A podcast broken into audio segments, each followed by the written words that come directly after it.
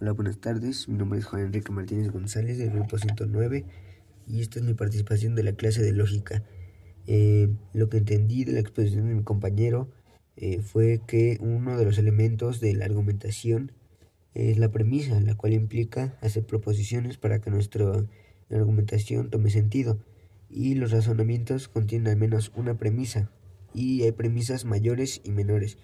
Y que las conclusiones pueden ser una interpretación del argumento y al final de un argumento puede tener una conclusión o más que refuerce el argumento que nosotros damos.